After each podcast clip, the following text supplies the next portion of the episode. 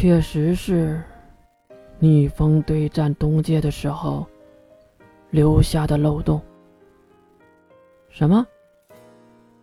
娜娜没有听懂月的话。逆风和东界一战的时候，你应该知道吧？毕竟你活了那么久。娜娜点了点头。听说过一点最后不是逆风胜利了吗？不错。你知道逆方用了什么办法赢的吗？娜娜摇了摇头。时间回溯。时间倒退吗？娜娜好奇的追问。不过一旁的印象却接过了话。不。时间回溯可不是时间能力，是规则能力。只不过用规则干扰了时间而已。当时东界是不死不灭的存在，逆风哥为了杀死他，就在他要复活的一刹那，进行了时间的回溯，把时间线中东界复活的时间剪了出去，让这段时间从时间线中消失，最后让西马游一。用身体封印了东界。听到这里，娜娜听出了问题。等等，西马游一，月无奈的点点头。就是定下西马条约的结界师，同时，也是西马海灵的丈夫。啊，那西马海灵也？月摇了摇头。这段娜娜指的是西马海灵长生的事儿，不，西马海灵长生是诅咒，并不是吸食了我的血液，是因为她丈夫封印了东界才被诅咒的。唉，话题说远了。总之，东界被击败，都是因为逆风的时间回溯。然后呢？这和天生天杀有什么关系啊？关系就是当时天生天杀刚刚出生，就在时间回溯的一瞬间，而且他本应该死去的。死去？不对啊，这时间上对不上啊！天生天杀才出生十几年。娜娜有些疑惑的看向一旁玩着沙子的天生天杀。时间漏洞，并不是出现在一个时间点上的，而是在一个时间线内出现的。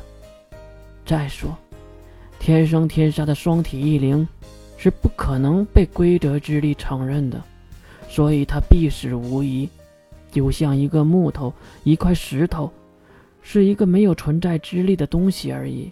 但是时间回溯给了他机会。在回溯后，他被误判为生存，所以才出现他这么一个漏洞。而且这个漏洞，我还发现了另外三个。还有啊，娜娜很是好奇。不过这个娜娜不应该知道吗？还是故意在装傻？是的，三个。其中一个就是圣人天者中第十三席位的。分体契约召唤，路易斯赤月。分体契约召唤是炼金术中一个巨大的分支，召唤师中的分支分体。分体，对，分体是指召唤出来的东西不和自己有关，即使召唤物死去，自己也不会受到伤害。